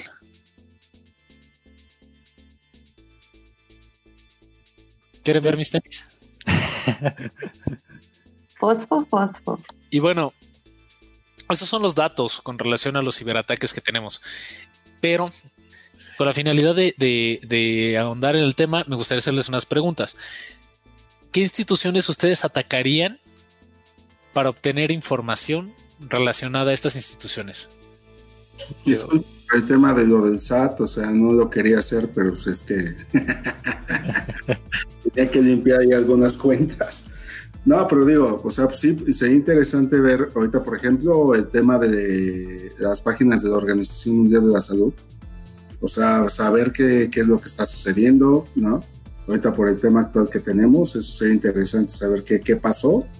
Información, digamos, eh, fidedigna. Pero sí, yo coincido mucho con lo que comentó este Anonymous. Creo que ya lo habíamos platicado antes de que deja mucho que desear la participación de la, de la OMS en, este, en esta pandemia. Pareciera que tienen ellos más que parar la pandemia, pareciera que quisieran que continúen. Eso, es, eso es lo que se percibe, al menos. O sea, han dado mucha información que después se retractan de ella. Están poniendo más trabas, yo veo, en el proceso de, de las vacunas, en vez de que se impulsen precisamente a que esto salga lo más pronto que se pueda este, sería interesante saber qué está pasando por ahí. A ver si con este comentario nos hacemos famosos. A ver si no nos cancelan. Pero si yo pudiera hackear un, servicio o un sistema, sería el del ejército. Y mira, con todo el respeto que se merecen los militares y todo eso, pero ahorita con lo de Cienfuegos es como, güey, están todos metidos, ahí todos embarrados.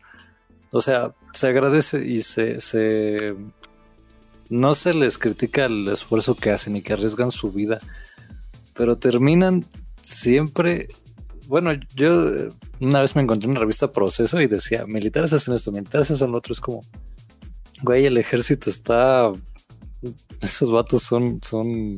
Pues no tienen protocolos. Ahora sí que ya, si fuera de, de, echar veneno así uh, derechairo Ah, el ejército no tiene protocolos para um, cuidar la ciudadanía. Por ejemplo, una anécdota real que eso sí me da como mucho coraje. Es que una, una conocida este, estaba en el semáforo y le empezaron a pitar.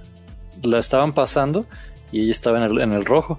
Entonces, este, al lado de ello, al lado de ella pasó ya, este, ya que se hizo, pasaron varios carros y se, pasaron el semáforo. Eh, pasó una camioneta de esas de antes de que fuera la Guardia Nacional, una de esas del ejército, y con el rifle en mano le dijeron, muévete, así, este, apuntándole con el fusil. Y es como, ella se quedó petrificada. Y, y vino y me contó esto y le, le, dije, bueno, no tienes la culpa. O sea, en primer lugar, no te tenés que pasar el, el alto si tuvieran sirenas. O sea, no tienen sirenas, no tienen protocolos. Entonces, eh, y bueno, tal fuero, ¿no? Legal. Cada vez que un militar hace a alguien algo así malo, se le juzgan sus propios este, juzgados. Entonces, eh, todo eso es como de, a ver, o sea, métense con la legislación civil, o sea, pero bueno, este, no sé, me apasiona ese tema, pero lo dejamos para después. Sí, sí, sí está cabrón y tiene razón.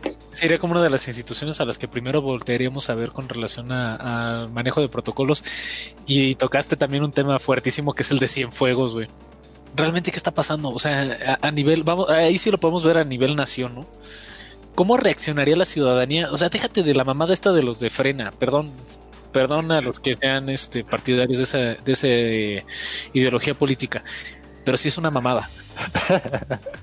y, no me lo tomen a mal, no lo, no lo estoy diciendo como a la y se va, sino se los comento como alguien que, pues bueno, por lo menos me gusta escuchar un poquito las noticias. Si supieran que este movimiento es orquestado realmente por las mismas esferas del gobierno que los están, que, que realmente es un movimiento manipulado, que es el tipo de resistencia que el presidente espera, entonces no, o sea, no tendría como mucho peso su movimiento. O sea, hacen la oposición que el gobierno quiere que haga la oposición, una oposición que, él mismo puede ridicularizar.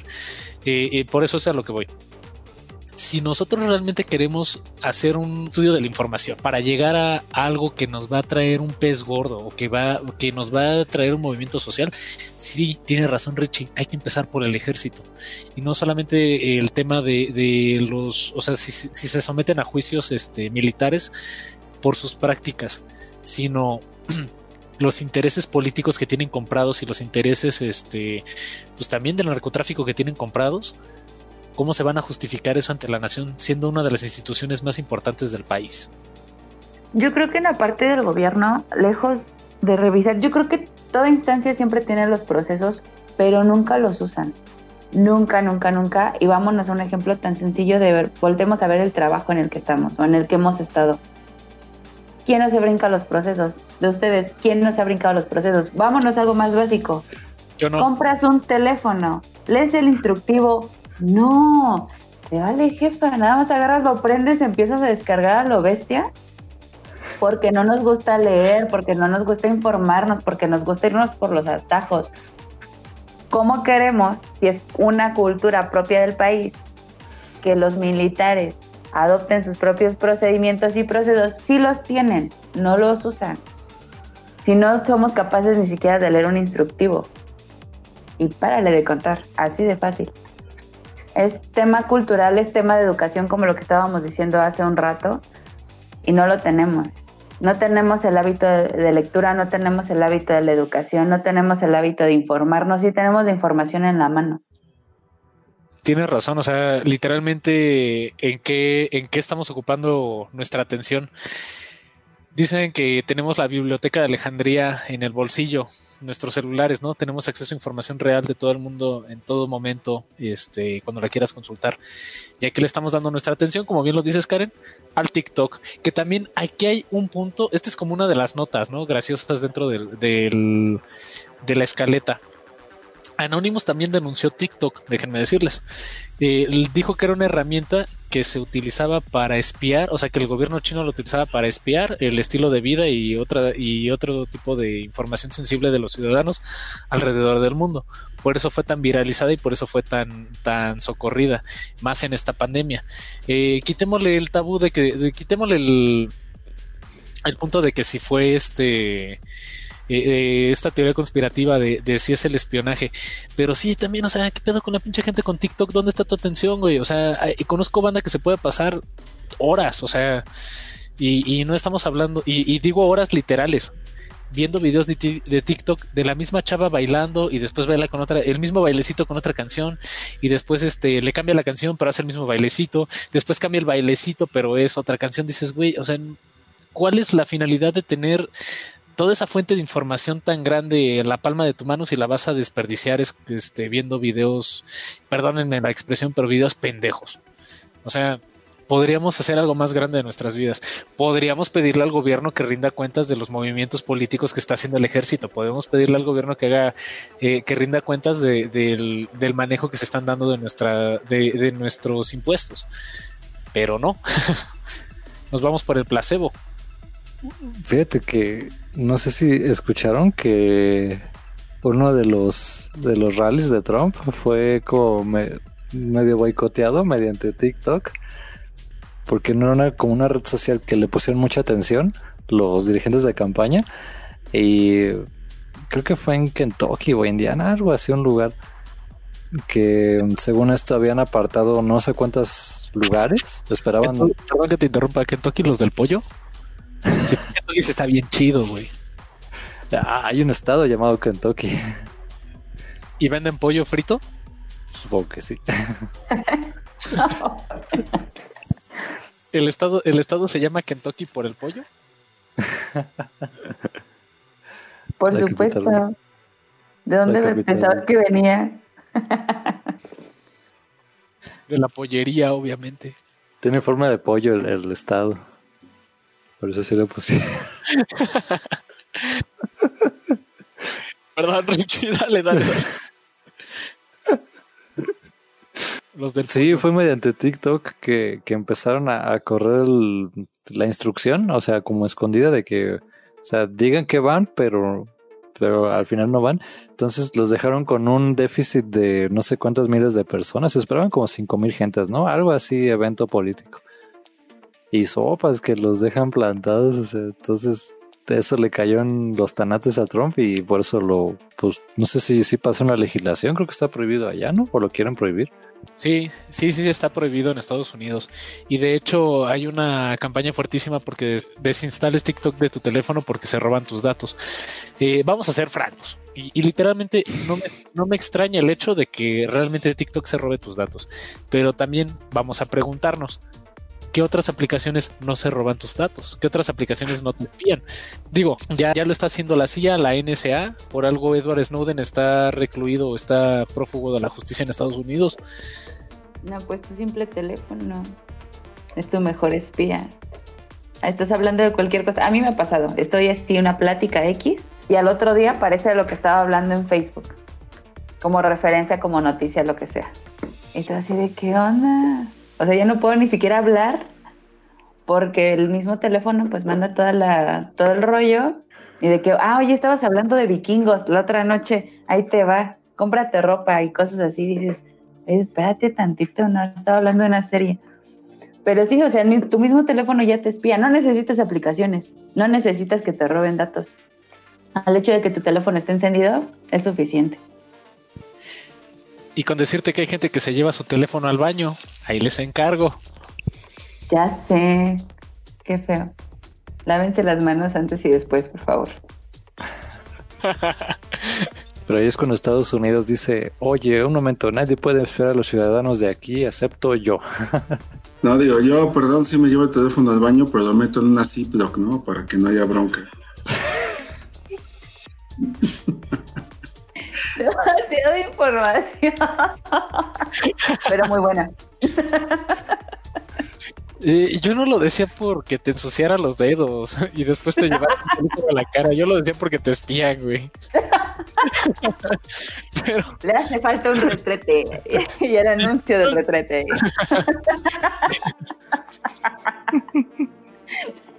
Si no les afecta el hecho de que los espíen, entonces sí, el consejo del oso es muy útil. Métalo en una Ziploc.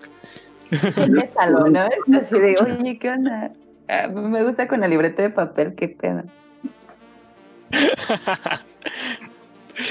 Pues muy bien, ya vamos llegando al, al cierre del podcast, por lo que van las conclusiones con relación al tema. Y como siempre, arranca nuestra invitada. Conclusiones. Karen, ¿qué concluyes al- alrededor de esta plática? Pues para dar una síntesis de, de todo lo que acabamos de platicar, que terminamos andando como que en, muchos temas divergentes. Eh, el movimiento, dando como una característica en el tema de Anonymous, el movimiento que trae, la ideología que tiene eh, social, el movimiento social, es muy buena. La pregunta es, ¿qué vamos a hacer con eso? ¿Qué vamos a hacer con la información que nos dan? ¿Qué vamos a hacer con el con esa bendita rosa que ya nos quitaron, de que no todo el mundo es maravilloso, no todo es hermoso, sino que los políticos están inmiscuidos en situaciones no morales, la misma iglesia, y estamos hablando de, de Roma, estamos, no estamos hablando de iglesias pequeñas, o sea, estamos hablando de madre iglesia que está metida en este tipo de, de situaciones complejas de, de tocar, de hablar. ¿Y qué vamos a hacer? Yo creo que esa sería una, una pregunta muy, muy importante que nos deberíamos hacer de manera introspectiva. Mm, Bueno, como conclusión, pues yo creo que está bien el tema de la Ziploc. O sea, es, Con eso. es muy práctica, es reutilizable. ¿no? No se manchan. No, básicamente lo interesante de esto es cómo, pues, toda esta nueva tecnología que, que, estamos teniendo, o sea, con la revolución digital y con otras cuestiones de inteligencia artificial y todo, o sea, este, pues está cambiando nuestra forma de vida, nuestra forma de percepción. Tenemos, así como hay nuevas ventajas que nos ofrecen esta tecnología, también hay otro tipo de desventajas, este, situaciones que nuevas que no teníamos hace 20 años, ¿no? Y pues bueno, porque hay que acostumbrarse a ellas. O sea, esto de los ciberataques, pues ya vimos que hay de todo tipo. Hay unos que van muy, muy dirigidos a, a obtener un, un, beneficio propio. Y hay otros tantos como el tema del activismo que se me hace muy sensato, ¿no? Que, que puedan este, dotarnos de cierta información que, bueno, pues que no conocemos y que podemos sacar otro tipo de conclusiones. Entonces, eh, básicamente es estar atentos precisamente con, los cambios que nos está ofreciendo esta nueva tecnología y esta revolución digital. También me, me, gusta todo esto de, de, los hackeos y así. Ya ves que cuando estábamos haciendo la escaleta estábamos, uh, yo estaba viendo ahí lo de los ataques de DOS y este, pero sí, o sea, entre más información tengamos almacenada, más propensos somos a que alguien más la vea y nos pueda sacar ese trapo al sol, ¿no?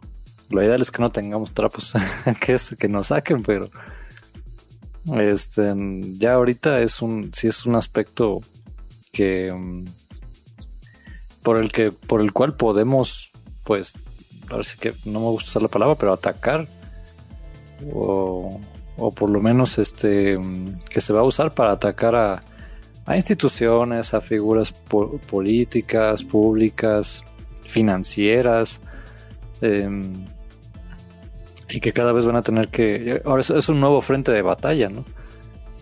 Y este, yo prefiero irme a ese porque el de los el de los trancazos reales, como que sí, como que no, mi, linda cara no los va a aguantar. Prefiero estar frente a un teclado. pero, pero no, no deja de ser uh, complicado y, e importante. Más en unos países que en otros, ¿verdad? Aquí en México, como que no. Pero bueno, sí. Es un nuevo frente de batalla. Yo concluiría con que la información es poder y el tener el poder o el tener el conocimiento de lo que está pasando nos da también un margen de acción. Entonces, yo sí veo bien los movimientos de, de Anonymous. Eh, no es que te saquen los trapos eh, sucios al sol, o sea, vamos a ser francos, a un ciudadano de a pie como nosotros, ¿qué trapos le pueden sacar al sol? Que te emborrachas cada fin de semana, no sé, o sea, ¿cuál sería el secreto más vergonzoso que, que, en la historia de Internet al cabo de cinco años o menos eh, se borre, ¿no? Eh, más bien aquí lo interesante es que se haga con una finalidad de generar un movimiento social que realmente lleve a un cambio de conciencia, ¿no? Por algo pasó lo de George Floyd, por algo la gente se manifestó en las calles. Entonces, yo sí veo bien el, hecho de que expongan este tipo de información y también, o sea, lo voy a decir como tal, y no es la única información que se necesita, falta mucha. O sea, estamos hablando de información de un, de un país primermundista con un tema de racismo fuerte, ya muy arraigado. Aquí también hay países tercermundistas que no conocemos su condición política porque no se le ha dado la, suficiente difusión al tema. Entonces, yo sí veo como una cuestión de, que más que más que sacar los trapos al sol, que sea una cuestión de invitar a la acción. Y como lo dije anteriormente, que viva la revolución. Entonces, esa sería mi conclusión. Sí veo óptimo que se sigan haciendo este tipo de movimientos, pero que realmente la gente se tome su papel y que empiece a, actuar, no solamente a reaccionar en redes sociales, sino que tomen un papel protagonista en, toda la información que se está dando y que pidan y que exijan un cambio social porque las condiciones están totalmente divididas. Está, la balanza está cargada hacia otro lado, vamos a decirlo como tal. Bueno, pasamos a recomendaciones ya para cerrar el tema. Recomendaciones y después tablero de avisos. Bueno, pues yo les recomendaría eh, ahorita que sigan en YouTube a Patti Navidad, o sea.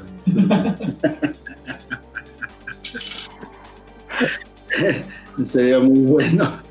No, hay un, documental que es de Dilema de las redes sociales. Precisamente que, este, bueno, ahorita que estuvimos platicando un poquito de eso, valdría la pena que lo, lo vean. Da una perspectiva diferente de, de cómo funcionan las redes sociales como negocio, ¿no?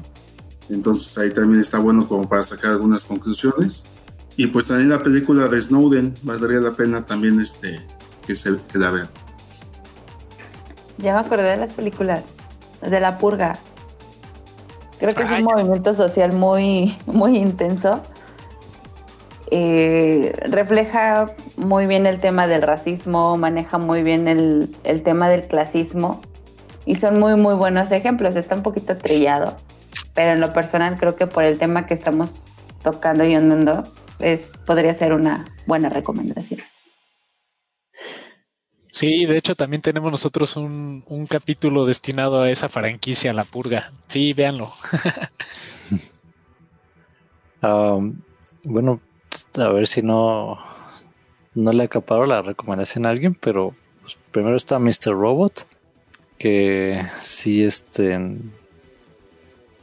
pues yo, yo la vi y como nerd profesional, está, está padre como la personalidad, la trama y todo, pero aparte que te va explicando, no, es que dejó un fichero este, escondido en el directorio del servidor y dice, ah, ah, sí, cierto.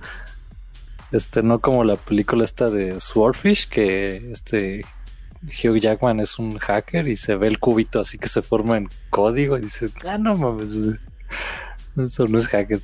No, Mr. Robot sí es una, más o menos, una eh, retrato un poquito más fiel de, cómo es este eh, ser un hacker de sombrero gris. Porque él trabajaba en seguridad en una empresa y hacía sus cosas de justiciero em, informático, ¿no? Y ya después migra hacia todo lo que sucede en la, en la serie. Y pues otra que es mi gusto culposo, pero igual yo creo que se han de ver basada en el, en el de SQL Slammer. Eh, Duro de Matar 4. Me encanta esa película. Muy bien. Yo les recomiendo Fahrenheit 911, que es como más documentativa, que habla de precisamente el atentado del, 11 de septiembre y el manejo político que se le dio a, toda la, situación o la crisis interna que hubo dentro de Estados Unidos y también hablan de la ley patriota, ¿no? Y mi siguiente recomendación más, más este clase B de entretenimiento es la de Hater. Es la historia de un chavo que al parecer, pues bueno, busca como sobresalir en la política de Inglaterra y tiene una relación muy fuerte con unos tíos que están, que están muy metidos en la política y él precisamente trabaja para el partido opuesto del que profesan los tíos y empieza a hacer una serie de, manipulaciones y también de manejo de información a través de diferentes fuentes de hackeo, incluso les instala por ahí en un router para instalarles un, dispositivo y con ese dispositivo él los monitorea y, saca también ahí como discursos políticos. Esa de hater es muy buena, échenle un ojo, a mí me gustó esa, esa película y es reciente. Escucha bien. Sí, es muy buena. Y pues bueno, ya estas son nuestras recomendaciones. Pasamos al tablero de avisos. Dentro de nuestros anuncios, vamos a sacar una sección solamente para los Patreon que se llaman los cuentos de lobo y van a ser historias diversas. Ahí las vamos las van a poder checar, pero solamente van a estar disponibles en el Patreon de Lupus Cintus. Espérenlos, van a estar buenísimos los cuentos del lobo. Esperamos que, que nos sigan en Spotify, en Google Podcast, en Anchor. Ya estamos disponibles ahí para que nos lleven en sus dispositivos y en su corazón. Y este, estamos trabajando en el sitio web para que también ahí no pueden pues, checar los artículos y todo esto. Todavía no he subido la foto que les prometí en el de Halloween, pero ahorita, ahorita la vamos a subir. Esperemos que ya para cuando escuchen esto ya esté ahí la foto, la foto maldita comentada, en donde salgo yo y mi hermano. Más creepy si nosotros no te damos disfrazados, para que vean que lo creepy se lleva en, En el corazón. el corazón. Sí. ¿Y qué más? Pues hacemos sitios web, pregunten por nuestros precios. Sí. Estaba viendo eh, una- la historia de un culto que se llamaba Heaven's Gate y eran unos cuates que creían en extraterrestres o así.